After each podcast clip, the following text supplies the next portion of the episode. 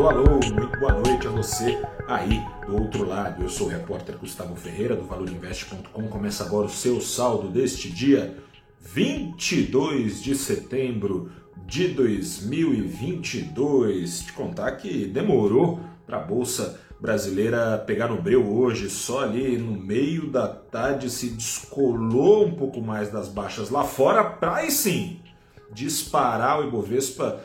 Teve uma alta importante hoje, no fim das contas, de quase 2%. Nem parecia que seria possível ali perto do meio-dia, uma hora da tarde, mas no fim das contas foi uma alta condizente com a noite passada.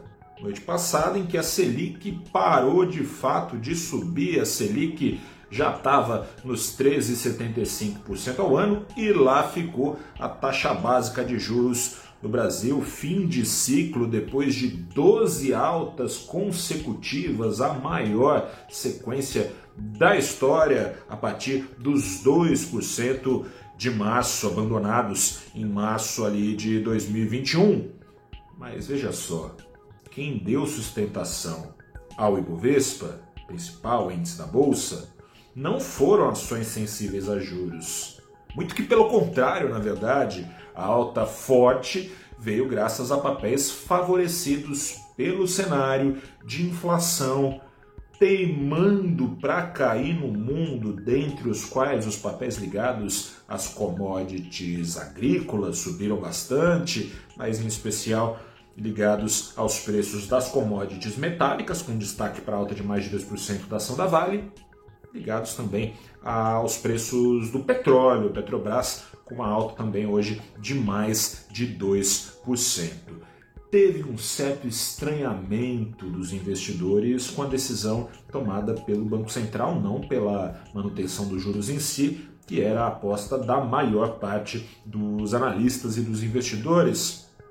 Mas o comunicado trouxe algum estranhamento pela primeira vez em pouco mais de seis anos, nem todos os participantes do Comitê de Política Monetária, Copom, nem todos os membros do Copom concordaram com a decisão tomada. Dois dos membros queriam ver a Selic subindo mais uma vez 0,25 ponto. Esses dirigentes se preocupavam mais que os colegas com os riscos que admite a autoridade monetária podem fazer a Selic logo menos voltar a subir a depender desses riscos. Que riscos são esses?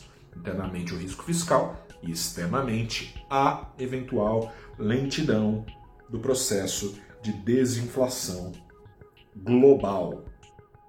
Ao fim e ao cabo, o Banco Central decidiu se arriscar, né? mesmo que admita, e é estranho, né? mesmo que admita que a vitória com a inflação não está ao alcance de poucos meses, não está assegurada, a autoridade monetária acabou a ver se era isso que queria fazer mesmo, mas acabou referendando uma aposta um tanto quanto conflituosa dos analistas de mercado, os mesmos analistas que hoje, em sua maioria, apostam em queda de juros já no começo do ano que vem, muito embora o Banco Central não diga isso, esses mesmos analistas são aqueles que apostam em inflação fechando 2023 ainda acima do teto da meta. As expectativas estão caindo, mas seguem acima do teto da meta. O mercado hoje espera, analistas de mercado esperam uma inflação fechando em dezembro de 2023 em 12 meses acima dos 5%. A meta é bem abaixo disso, a meta é de 3,25. O teto é abaixo disso também, é de 4,75% o teto da meta. Parece estranho imaginar juros caindo, mesmo que se imagine que a inflação não estará convergindo, usando aqui o jargão do Banco Central, convergindo as suas metas, parece estranho.